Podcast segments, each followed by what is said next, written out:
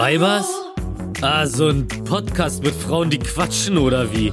Hier Layla Lowfire und Toya Diebel. So, so quatschen, das können die, wa? Naja, dann hören wir uns das doch einfach mal an. Leila, wie nimmt man denn eine erste Podcast-Folge auf? Naja, mit Hallo und herzlich willkommen bei unserem bei unusserem neuen Podcast. Gruselig hier, Wie heißt hart, denn unser fair. Podcast jetzt eigentlich? Heißt der jetzt Weiber? Weiber. Oder Weibers? Oder Weiber, ich bin nicht Bushido. Wow, das ist nicht so gut mit der Tüte. Ich muss noch mal ganz kurz. Herzlich willkommen hier aus dem äh, Hausfrauen-Hauptstadtstudio aus Toyas kleiner Küche. Leila und ich sitzen hier an meinem. Das ist der Babytisch eigentlich. Also Der wenn Babytisch? ja, wenn du Bock auf einen Quetschi hast oder so Flips oder so, ist alles unter dir. Ah ja, ich habe schon, ich habe schon gesehen, dass du hier so ein paar Snacks hast. Ja, bedien dich so. Oh, danke schön. Ich bin gerade satt. Du, weißt du was? Es ist die erste Podcast-Folge und ehrlich gesagt habe ich keine Ahnung, über was man so redet in der ersten Podcast-Folge. Für mich fühlt sich das so ein bisschen an wie so ein, als hätte ich gerade ein Baby aus mir rausgedrückt und dann wird es dir so glitschig und warm auf den Bauch gelegt und das ist der Podcast. Also ich will gleich mal sagen, wir sind kein reiner Mutter-Podcast, weil es waren jetzt schon so drei Anspielungen auf Kinder. Ja, Aber ich kann dir mal sagen, wir haben letztes Jahr beide ein Kind bekommen, und zwar unser Ja. erstes. Und äh, das hat uns auf jeden Fall ähm, ein bisschen enger zusammengebracht, kann man Total. sagen. Ähm, oder überhaupt zusammengebracht wahrscheinlich. Also es klingt irgendwie traurig, aber es, dieses Vorurteil stimmt. Also Frauen, die Kinder bekommen haben, nähern sich an. Es Ja. ist halt im Verbindungsgrund ein Kind. Ich muss aber auch sagen, du bist meine einzige Mutti-Freundin, die ich habe. Ich möchte mit dem Mutti genannt werden. Mutti? Ja. Okay. Da krieg ich mal, kriegst du auch so ein bisschen so Kotzreiz. Ja, auf jeden Fall. Gerade wenn man das D gerade in dem Moment ausspricht. In dem. Moment kommt so ein bisschen was hoch, ja. Ah, schön. Soll ich öfter gegen den Popschutz vom Mikrofon hauen? Ja, das ist gut. Okay, super. Ja, gut. Das, kann, das wird vielleicht einfach jetzt noch so mein Signature-Move. Ja, finde ich gut. Über was redet man denn so jetzt? Naja, vielleicht stellst du dich einfach mal ein bisschen vor für die Leute, die dich vielleicht noch nicht kennen. Ich finde, sich selber vorstellen, ist so bescheuert. Okay, also äh, du bist Toya Diebel auf Instagram at ToyaGirl. Wow. Äh, und du hast letztes Jahr eine Kampagne ins Leben gerufen, die heißt Dein Kind auch nicht. Und da geht es Ja. um Persönlichkeitsrechte von Babys und Kindern. Außerdem setzt du dich dafür ein, dass es äh, bessere oder schärfere Gesetze für Kinderarbeit in den äh, sozialen Medien gibt. Und du hast letztes Jahr ein Buch rausgebracht, das heißt Weiber, wo wir uns Weiber. vielleicht ein bisschen auch den Titel abgeguckt haben für den Podcast. Darf man das sagen? Ja, warum nicht? Okay, also es gibt halt nicht so viele Podcast-Titel, die uns beschreiben würden. Es gibt halt nicht so viele coole Podcasts auch. Ja, also ich, ich, wir finden eigentlich so generell sind die Podcasts, die es so gibt, sind scheiße und deswegen machen wir einen neuen. ich weiß nicht. Hörst du viele Podcasts an? Nein, überhaupt nicht. Wobei ich zugeben muss, ich habe heute Morgen die aktuelle Folge von Fest und Flauschig angehört. Ich ähm, muss zugeben, dass ich sehr, sehr wenig Podcasts höre, außer ich bin selber Gast. und Fest und Flauschig. Fest und Flauschig ist wirklich mein absoluter mega Lieblingspodcast. Und ich muss auch sagen, dass Olli und Jan mir über diese Corona-Zeit krass hinweggeholfen haben. Das war mein, mein Fels in der Brandung, immer so täglich fast Ja. dann Podcast-Folgen veröffentlicht. Das war geil. Deine einzigen sozialen Kontakte sozusagen. Ja, meine einzig sozialen Kontakte sind zwei Cis-Männer, weiße Cis-Männer in einem Podcast. Das ist ein bisschen traurig. Aber es war. Ja, Ja. ja ich bin äh, Leila. Du bist Layla. Ich bin Leila, ja. Layla Lowfire. Ja, ich weiß nicht, ich, ich glaube, irgendwann ist es an der Zeit, diesen Künstlernamen abzulegen. Da müssen wir gleich drüber sprechen. Das finde ich sehr interessant. Das wollte ich nämlich sowieso fragen. Aber erst musst du vorgestellt werden. Ja. Weil noch kennt man dich unter Layla Lowfire. Und äh, ich behaupte mal, man kennt dich ähm, natürlich von Instagram, aber man kennt dich vor allem aus dem Podcast Besser als Sex, den du zusammen hattest mit äh, Ines Anioli. Ein, also im Prinzip muss man auch sagen, es ist einer der erfolgreichsten Podcasts ever gewesen, so in Deutschland. Ihr wart auch, habt auch relativ früh angefangen. Ein Podcast über Sex und alles, was äh, sich mit Sex so ja, zuträgt, was da so mitkommt, wenn man Sex hat. Und äh, den gibt's aber nicht mehr. Du hast ein Kind bekommen, so eben wie ich. Du äh, hast eine bedeutende Karriere als ein erotisches Fotomodel hinter dir. Und ma- machst du aber, glaube ich, gar nicht mehr so. Müssen wir auch mal drüber reden, warum das nicht so ist.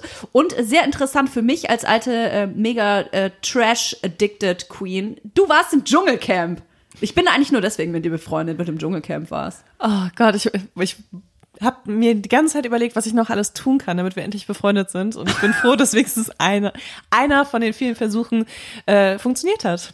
Du kannst dir nicht denken, wie aufregend ich das finde, dass du im Dschungelcamp warst. Hast du da eigentlich jemals so richtig drüber gesprochen im Nachhinein? Nein. Boah, ist das geil. Also was heißt richtig darüber gesprochen? Sabber ich richtig. Also das war für mich ein ganz kleiner Abschnitt in meinem Leben und ich weiß, dass viele Menschen dem äh, sehr viel Bedeutung zusprechen. Ich schon, ja, ja. Ähm, aber ich, also für mich war das gar nicht so krass, weil ich meine, letztes Jahr war super krass für mich wegen ganz anderen Dingen und auch beruflich wegen ganz anderen Dingen und deswegen war das echt ein ganz kleiner Teil davon. Wollen wir erstmal darüber sprechen, warum du nicht mehr Layla Lowfire heißen willst?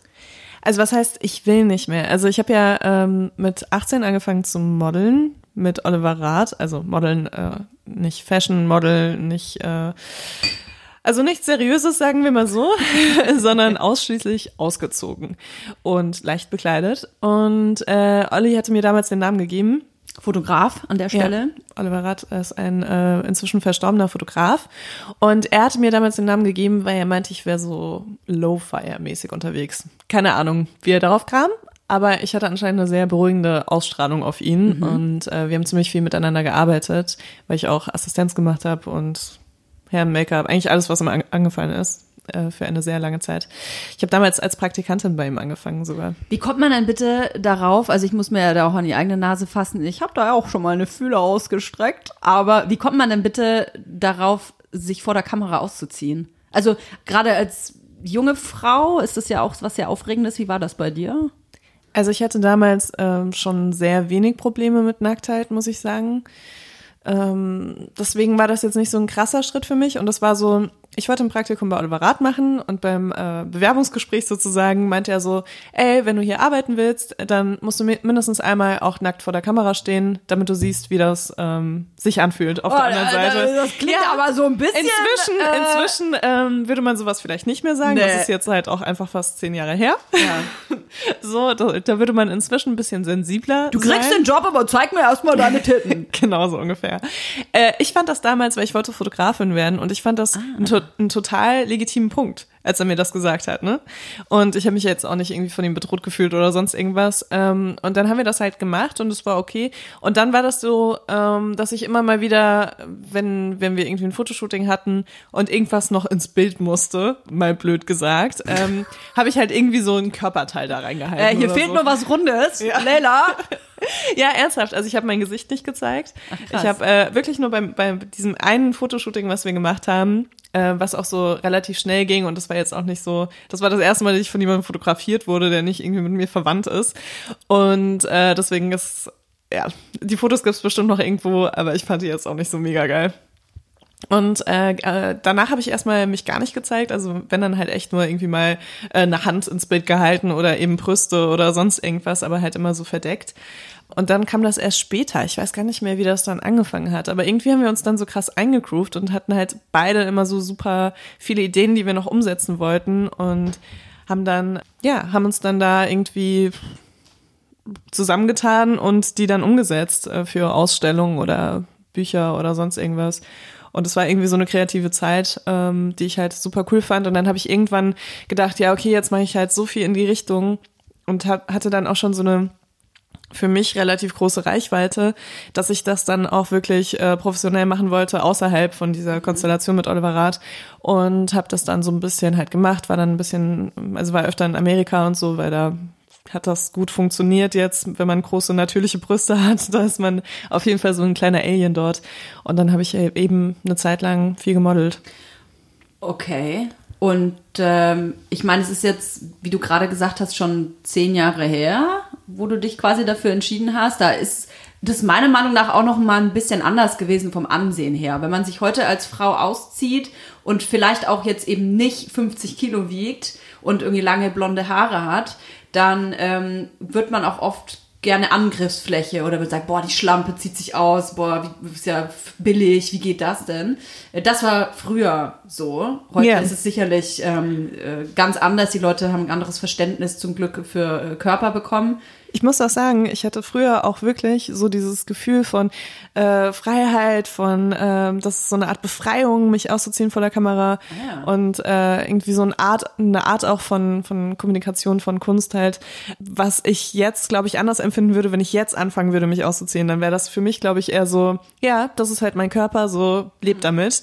Äh, aber früher war das so richtig äh, rebellisch eigentlich schon, obwohl obwohl es erst zehn Jahre her ist, das muss man ja auch sagen, es ist ja nicht so, als ob ähm, als ob das jetzt 50 Jahre her ist und ich die erste Frau war, die sich oben ohne gezeigt hat auf irgendeinem Plakat oder so.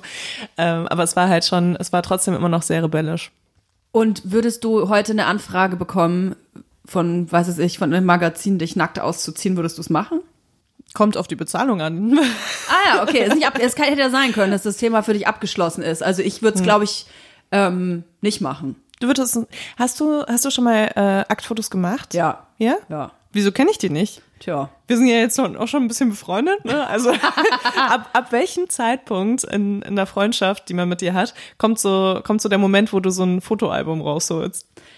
Ja, kann ich gleich mal machen, ne? Cool. Also ich habe das auch gemacht mit, äh, ich weiß gar nicht, wie alt ich war, so 20 vielleicht. 20, 23, 20 bis 22 habe ich ganz schön viele Nacktbilder veröffentlicht. Echt? Ja. Ach so, und das wusste ich gar nicht. Warum weiß ich das nicht? ja. So Und, und in welchem Zusammenhang? Rotek-Magazine und so. Echt? Ja. Wirklich? Ja. Oh mein Gott, das ist ja voll witzig. Krass, das Ja. erfahre ich jetzt erst. Ja, ich war irgendwie da so ein bisschen auf äh, Tattoo, Tattoo-Model-Trip. Ich habe irgendwie gedacht, ich werde vielleicht ein erfolgreiches Nackt-Tattoo-Model. Krass. War ja auch so ein bisschen auf dem Rockabilly-Film und so. Witzig. Ja, würde ich heute tatsächlich auch nicht mehr machen. Also ich schäme mich überhaupt nicht für die Bilder, sonst würde ich jetzt auch nicht darüber sprechen. Aber ich, pff, ich, ich muss immer an die Vergangenheitstoja denken, die so 20 waren, denke mir, krass, Alter, hat sie aber ihre Titten auf den Tisch gelegt und ich dachte, hier bin ich. Also sehr selbstbewusst, muss ich sagen. Aber war das so ein Problem für dich? Nee, ne? Dich auszuziehen oder? ist eine gute Frage, weil ich bin eigentlich, ah, ich weiß gar nicht, wie ich sagen soll. An FKK-Strand gehe ich nicht. Echt? Nee. Auch früher nicht? Nee. Okay. Ich war als äh, 14-, 15-Jährige mal, wurde ich äh, genötigt, quasi mit ins Nudistencamp mit meinen Eltern zu fahren nach Südfrankreich. Quasi so ein nackten Dorf war das. Also wirklich ein ganzes Dorf äh, mit 5000 Leuten, alle nackt. Beim Supermarkt, auf dem Pferd, beim Arzt. Warst dann einfach immer nackt. Und ich glaube, das habe ich mir so ein Trauma irgendwie. Das 13-, 14-Jährige, 15-Jährige haben so ein Nudistencamp da. Ist, ich, ich sag mal, es ist nicht die beste Zeit. So. Stelle ich mir auch echt schwierig vor. Ja, wenn du dann eh unzufrieden mit deinem Körper bist und dann musst du dich irgendwie auch noch ausziehen und dann bist du irgendwie beim Einkaufen an der äh, Metzgertheke und siehst nur noch Klöße überall. So, das ist irgendwie, ja. Aber da gibt's ja auch gar keine Möglichkeit, eigentlich sich auch mal kurz irgendwie so zu bedecken oder zu verstecken oder Du darfst sowas, als oder? Frau, darfst du äh, dir untenrum ein Höschen anziehen oder deine, ich sag mal, deine, dein Geschlecht verdecken, wenn du deine Tage hast. Ah, okay. Das ist quasi die einzige Entschuldigung, um dich zu bedecken. Und ich glaube, im Restaurant darfst du das auch. Aber es, äh, da laufen auch so, ich will nicht sagen so Nacktpolizisten, aber es waren irgendwie Nacktpolizisten, die quasi darauf aufgepasst haben, dass alle nackt sind. dass Krass, auch wirklich ey. jeder seinen Pimmel und jeder seine Vagina zeigt. Wie absurd das auch ist, wenn du dir vorstellst, dass es zum Beispiel im Iran so eine äh, Sittenpolizei gibt, die halt darauf achtet, dass die Frauen irgendwie ja, sich ja. Richtig bedecken und nicht irgendwie mit den Haaren draußen äh, aus dem Kopftuch rumlaufen. Und da gibt es halt einfach so eine Sittenpolizei, die darauf achtet, dass Menschen nackt sind. Aber theoretisch ist es wirklich genau das gleiche Prinzip, denn äh, im äh, Iran zum Beispiel, da fällt es ja dann auch auf, wenn eine Frau vielleicht mit langen geöffneten Haaren durch die Straße läuft, genauso wie es im Nudistencamp äh, aufgefallen ist, wenn da irgendjemand mit einer Hose rumgelaufen ist. Also theoretisch war es so, dass deswegen, weil alle nackt waren, hast du die Nacktheit nicht mehr gesehen. Also ich hatte dann immer ein Höschen an, weil ich halt dann offiziell irgendwie vier Wochen meine Tage hatte. Ähm, aber ich war, ich bin krass aufgefallen. Natürlich. Jeder hat mich angeguckt, weil sich jeder gedacht, warum hat die ein Höschen an? Krass, die mit dem Höschen. Ja, und ich habe am Anfang auch immer mein ähm, Bikini-Oberteil tatsächlich nicht abgelegt. War für mich äh, ganz schlimm. Ja, krass. Und trotzdem hattest du kein Problem, dich vor der Kamera auszuziehen. Nee. Und ich glaube aber, jetzt wo ich darüber spreche, ich glaube, für mich war das eher so ein, ähm, ich habe schon immer gern provoziert und wollte immer so ein bisschen anders sein. Das klingt behämmert, aber ist so. Ich hatte da auch so einen Drang danach, natürlich auch Aufmerksamkeit. Und ähm, ich wusste, dass ich die dadurch bekomme. Ich habe ja auch große Hupen ähm, und ich wusste, dass ich als tätowiertes, junges, nacktes Mädchen mit großen Möpsen und keiner ähm, 1960-90 Figur, dass ich da Aufmerksamkeit bekommen könnte. Ja. Mhm. Aber wie war das dann, als du die Aufmerksamkeit bekommen hast? War das so das, was du erwartet hast, oder war das auch eher negativ? Weil das jetzt ja auch schon ein paar Jährchen her mhm. und du warst ja da wahrscheinlich auch noch nicht in Berlin. Nee, doch, dann irgendwann schon, tatsächlich. Ähm, aber anfangs nicht. Da habe ich noch in München gewohnt. Also anfangs fand ich es ganz toll. Mm, natürlich kamen die Komplimente oder die, das Feedback kam natürlich vor allem von Männern, weil natürlich hauptsächlich Männer solche Bilder konsumieren. Ähm, hat, fand ich gut. Aber was mir ganz schnell gar nicht gefallen hat, waren so, so äh, sehr schlüpfrige Kommentare. Body würde ich gerne mal ficken oder da habe ich mir gedacht, ja gut, aber wenn du solche Bilder veröffentlichst, dann kommt natürlich auch so ein Kommentar, ne? Aber das war mir super schnell unangenehm und was mich sehr getroffen hat damals auch, äh, waren so Kommentare, wenn irgendjemand gesagt hat, boah, äh, die Titten gefallen mir nicht oder der Arsch ist zu klein oder irgendwie sowas. Das hat mich sehr verletzt tatsächlich. Oh krass, okay. Also warst du da doch schon eher so ein bisschen empfänglicher für so Kritik. Anscheinend schon, ja. ja. Also ganz komisch, äh, für mich auch darüber tatsächlich zu sprechen, weil es total paradox ist. Auf der einen Seite zu sagen, ich gehe nicht an FKK-Strand, weil das mir irgendwie unangenehm ist. Auf der anderen Seite gibt's Nacktbilder von mir, wo du mir quasi mitten ins Arschloch gucken Echt so krass? Ja. Echt? Ja, ja, da, also, ja. Hast du auch Pink Shots gemacht? Ja. Ah, krass, okay. Ja. Das, das ist ja krass. Okay. Das also habe ich, ich, zum Beispiel nie gemacht. Oh, ich glaube, aber ehrlich gesagt gibt's nur ein Bild oder so. Ich weiß auch gar nicht, ob man das überhaupt noch, äh, müsste man wahrscheinlich, muss ich rauskramen irgendwo. Ja, mach mal bitte. Muss ich gar, also den tiefsten meiner Bibliothek rauskramen. Sind wir eigentlich überhaupt Freundinnen, wenn wir gegenseitig unsere Arschlöcher noch nie gesehen haben? Freundschaftsbeweis. Wer holt als erstes sein Arschloch raus? Ich hatte meine Beziehung, ähm, wo ich das Arschloch von dem Typen nie gesehen habe. Krass.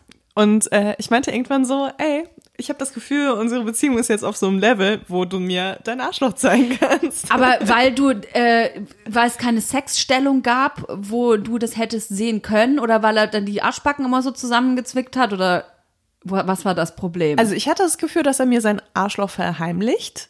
Aha. ich habe dann noch irgendwann in so einem wirklich sehr ruhigen Moment äh, gefragt, ob mit dem Arschloch alles okay ist. Ey, ganz ehrlich, man ist mit hat einen Typen und nach Wochen sagt man, also ich muss mal mit dir reden. Also ich weiß nicht, wie ich sagen soll. Also ich weiß, das Essen äh, ist gerade gut und es schmeckt lecker, aber ich wollte mal kurz was fragen. Also dein Arschloch, wir müssen über dein Arschloch sprechen. Das also, ergibt sich doch einfach so, oder? Halt ja, aber es hat sich nicht ergeben und irgendwann fand ich es komisch, weil es war auch so, dass wenn wir irgendwie so 69 hatten oder so, er nie so. oben sein wollte. Mhm. Und äh, also es gab schon so Zeichen, die dafür gesprochen haben, dass er irgendwie vielleicht so ein so ein bisschen seltsames Arschloch hat oder so, was er nicht so gerne herzeigt. Oh Mann, der Typ, der tut mir jetzt mega leid, der Typ. Wieso? Ja, muss der sich dann vor dich hinknien und sagen? Nein, natürlich nicht. Das war dann so eine Zeit lang ein Running Gag und irgendwann war das dann auch so, dass ich sein Arschloch mehr als nur sehen durfte. aber, aber deswegen, ich fand das, das hat mich nur gerade daran erinnert. Ich finde, wenn man auf einem intimen Level mit jemandem ist, ist so das Arschloch so wirklich so, so mhm, mh. der letzte Punkt. Aber also in der Freundschaft auch, sehe ich das anders. Es hätte ja auch, sagen. Oh, danke, Leila. Also ich habe schon Sorge gehabt, ich muss mich jetzt gleich vor dich hinknien. Ich habe halt einfach nur gedacht, mir tut der Typ gerade so leid, weil es, also nicht jeder ähm, Mann und nicht jede Frau mag es ja auch irgendwie irgendwie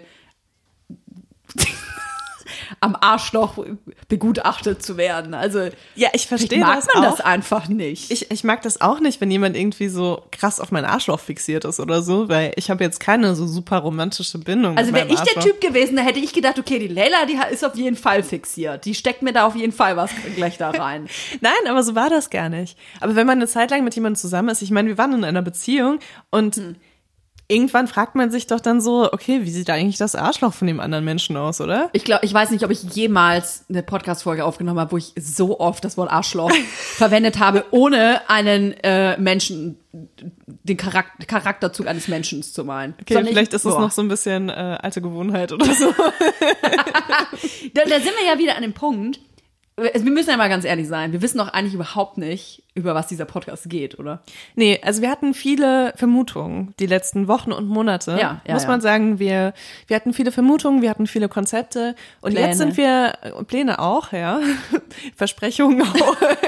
und jetzt sind wir an so einem Punkt, wo wir gesagt haben, weißt du was, Scheiß drauf, wir setzen uns einfach hin und wir nehmen den Podcast auf. Weil wir haben einfach super viele Sachen, über die wir gerne zusammen reden würden, weil es ist auch wirklich so, wir haben super unterschiedliche Meinungen, was ganz viele Themen angeht, sind aber so ein bisschen auf einer Wellenlänge, kann man schon sagen. Ne? Und deswegen finde ich das halt super interessant, mit dir über ganz viele Themen zu reden. Und zwar nicht nur über Mutti-Themen, weil natürlich sind wir, ähm, also wenige Monate voneinander Mutter geworden. Und wir sind einfach Mütter. Also Ja. ich will auch, ich finde das immer so doof, ähm, das zu verschweigen. Klar, ich, ich, wir zeigen jetzt beide unsere Kinder nicht, ähm, müssen auch beide nicht über die Windelinhalte unserer Kinder sprechen. Aber was mich stört, viele Leute denken, dadurch, dass ich das nicht mache, spreche ich auch nicht übers Muttersein. Und das finde ich fatal, weil ich bin total stolz, Mutter zu sein und ich bin super gerne Mutter und ich habe ein äh, tolles Kind, nur möchte ich halt nicht über das Kind sprechen. Ich kann aber über mich sprechen, äh, wie ich das Muttersein erlebe und die Problematiken, die es mit sich zieht. Und ich finde einfach, dass im Leben einer Frau, wenn sie Mutter wird, verändert sich einfach unfassbar viel.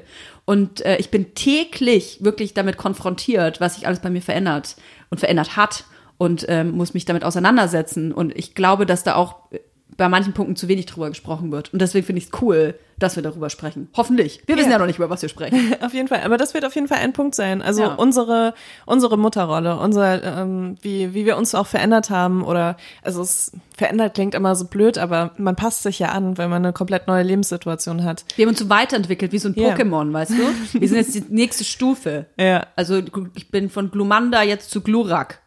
Okay, ähm, also über Pokémon werden wir wahrscheinlich nicht so viel reden. Das war ein kleiner Versuch äh, genau, aber es gibt halt auch super viele feministische Themen, über die wir auf jeden Fall gerne reden würden. Und ähm, ja, es, es gibt eigentlich, es gibt so viel. Ich find's auch krass, weil du, ähm, du bist ja auch so ein bisschen aus einer eher wilderen Ecke, sage ich jetzt mal, zu einem etwas ruhigeren, Total. aber man sagt immer ruhigeres Leben, aber das Leben ist alles andere als ruhig, kann ich sagen. Also ruhigeres Leben beschreibt es einfach so überhaupt nicht. Ich sag mal, mein Leben ist klarer geworden. Ich bin nicht mehr die ganze Zeit betäubt. ja, ähm, genau. Und das finde ich halt auch super interessant. Also auch wenn ich da, ähm, ja, also ich habe ja auch einfach wildere Zeiten gehabt, sage ich jetzt mal, wo ich ein bisschen mehr triebgesteuert war in vielen, Mehr Sex, mehr Alkohol, mehr Party. ja, auch Drogen ja, natürlich Drogen, und Menschen. ja. Natürlich verändert sich da unfassbar viel. Und ah, das ist auf jeden Fall ein Thema. Ich sag's dir, ähm, da denke ich wirklich und rede ich mit meinem Lebensabschnittsgefährten, so wie er gerne genannt wird, fast tagtäglich drüber, ob man eigentlich was verloren hat. Weil mein Partner zum Beispiel habe ich kennengelernt in dieser wilden, in Anführungsstrichen wilden Zeit, wo wir unfassbar viel Party gemacht haben, ähm, auch Drogen genommen haben, getrunken haben, äh, sehr viel gearbeitet haben, sehr viel unter Druck auch standen. Und kann, kann man überhaupt ähm, dieselbe Person lieben, die, also die man sich verliebt hat auch, wenn man sich so also weiterentwickelt? Weil dieser ganze, dieses ganze Leben, ähm, in dem wir uns kennengelernt haben, ist eigentlich weggefallen. Ja, ich finde das ein super interessantes Thema, weil ich glaube auch wirklich, dass mit dem ersten Kind in einer Beziehung sich alles verändert und man kann nicht sicher gehen, egal wie, wie es vorher funktioniert Ja, hat und so, man kann nicht sicher gehen, dass das erste Jahr, also man sagt ja auch immer, dass die Pärchen sich im ersten Jahr oft trennen, wo sie ein Kind haben. Man kann nicht sicher gehen, dass man dann wieder zueinander findet, weil jeder entwickelt sich in seinem eigenen Tempo. Ja, Manche entwickeln sich gar nicht, andere entwickeln sich super krass, ne? ja. Also Ist jeder eine Bewährungsprobe, Nimmt, ja, jeder Kind. nimmt seine Elternrolle auch anders wahr und im Endeffekt, egal was man vorher sagt, man kann nicht wissen, wie es danach ist, nach der Geburt. Mhm. Und das war ja auch so ein bisschen der Punkt, weil wir hatten vor über einem Jahr schon mal zusammen gesprochen. Da, In Hamburg, ähm, meinst du? Genau, in Hamburg, Mhm. als du zu Gast warst bei unserer Besser als Sex Live-Show. Mhm. Und da hatte ich ja dich angesprochen, so, ey, hast du nicht Bock, irgendwie so ein bisschen so einen anderen Mutti-Podcast zu machen, äh, wo wir so ein bisschen über, über uns sprechen und es war ja da eigentlich auch schon klar, dass wir nicht über unsere Kinder reden werden. Weil ähm, das wusste ich ja von dir auf jeden Fall schon, dass du dein Kind auch nicht im Internet zeigen Ja. wirst und ich wollte das halt auch nicht. Und äh, damals war das ja so, dass du Voll on fire war, ja. du warst on fire? Ja, ja, ich hatte voll Bock auf diesen Podcast. Also ich äh, hatte voll Bock auf einen, ich sag jetzt mal lapidar Muddy-Podcast, aber eben der etwas andere Muddy-Podcast. Boah, das wäre schon so ein beschissener Name. Ja, der voll. etwas andere Muddy-Podcast mit Leila und Toya. Es geht aber auch nicht darum, dass man sagt irgendwie, dass äh, andere Mütter uncool sind oder so, Nein. sondern es geht darum, dass wir halt irgendwie nicht den Fokus auf unsere Kinder legen wollten, was den Podcast angeht. Viele Ja. verstehen das falsch, wenn man das so sagt, deswegen Ja. sage ich das lieber nochmal dazu. So, jede Art von Mutter ist irgendwie cool. Ist, ist in Ordnung, nur ich kann für mich schon ganz klar sagen, dass ich mich mit den meisten Podcasts, ähm, der von Mut Müttern geführt wird oder von Eltern geführt wird, dass ich mich damit null identifizieren kann, weil mich viele Themen, die äh, Mütter und Eltern, Väter natürlich auch besprechen, mich nicht interessieren, nicht in dem Podcast, weil ich mir gedacht habe, hey, ich bin noch so viel anderes als eine Mutter. Ich möchte auch über was anderes sprechen. Das soll überhaupt nicht abwertend sein. Und ich wollte eben da was anderes machen. Und wir waren ja auch beide da äh, voll und hatten Bock auf diesen Podcast. Und ich habe das dann aber irgendwie so aussickern lassen, weil ich mir dann, wie ich im Nachhinein festgestellt habe, ganz große Probleme hatte, diese Mutterrolle ähm, anzunehmen. Habe ich, nee, nicht, habe ich nicht bis heute das falsch gesagt. Ich bin super gerne Mutter und super stolz äh, Mutter und ich hoffe, ich bekomme noch mehr Kinder. Aber diese, ich bin so eine selbstständige, ähm, selbstbestimmte Frau auch, dass diese Mutterrolle mich wirklich zu dem Zeitpunkt, als das Kind dann da war, so dermaßen aus ähm, dem Leben geboxt hat, weil ich mir das wirklich anders vorgestellt habe. Krass. Ich ähm, habe das Kind vom ersten Augenblick zum Glück geliebt. Es gibt äh, da ja auch andere Fälle, habe das sofort äh, angenommen. Aber ich kam überhaupt nicht zurecht mit dem Fakt, dass ich nicht mehr selber bestimmen konnte, wann ich aufs Klo gehe, wann ich schlafe, wann ich esse, wann, wann ich Dinge einfach tue, die ich tun möchte. Das war wirklich schwierig für mich. Und ich hatte dauernd das Gefühl, ich muss nur über Dinge reden, die nicht mit Muttersein zu tun haben, damit die Leute checken, Toya ist mehr als Mutter. Und ich musste wirklich, habe lange Monate dafür gebraucht, ähm, das selber anzunehmen, dass man beides sein kann und dass man da stolz drauf sein muss, ähm, Mutter zu sein und dass das völlig in Ordnung ist, wenn du den ganzen Tag nichts gemacht hast, außer irgendwie Babykotze irgendwo weggewischt zu haben. Aber das war ein Prozess. Naja, jetzt sitzen wir hier und machen keinen Mutter-Podcast. Ja, aber ich, ich glaube, das wird eine witzige Mischung. Also ich glaube wirklich, ich glaube, das ist ein Podcast für Leute, die ähm, Kinder haben, aber auch für Leute, die keine Kinder haben. Weil ich, ich weiß das einfach, ich weiß es auch noch, wie es war, als ich keine Kinder hatte. Und es gibt einfach Sachen, die mich, dunkel. die mich krass interessiert haben. Und das hatte meistens, muss ich ganz ehrlich sagen, nichts mit den Kindern an sich zu tun, sondern eher so mit der menschlichen Entwicklung von, von den Frauen in meinem Umkreis, die Kinder bekommen haben. Und auch wie Beziehungen sich entwickelt haben nach einem Kind und wie Sex sich entwickelt hat nach einem Kind. Und Oh, das ist äh, voll interessant. Ja, definitiv. ja. Na gut, dann würde ich sagen, äh, das war's schon für heute. Ich hoffe, wir haben euch so einen kleinen Einblick gegeben, was es sein könnte oder was es auch vielleicht nicht wird. Wir werden zusammen mit unserer Community wachsen. Boah, klang das eklig. Das klang richtig eklig. Kannst du das rausschneiden? Nein, ich schneide das raus. Alles klar. Bis, Bis nächste zum nächsten Woche. Mal.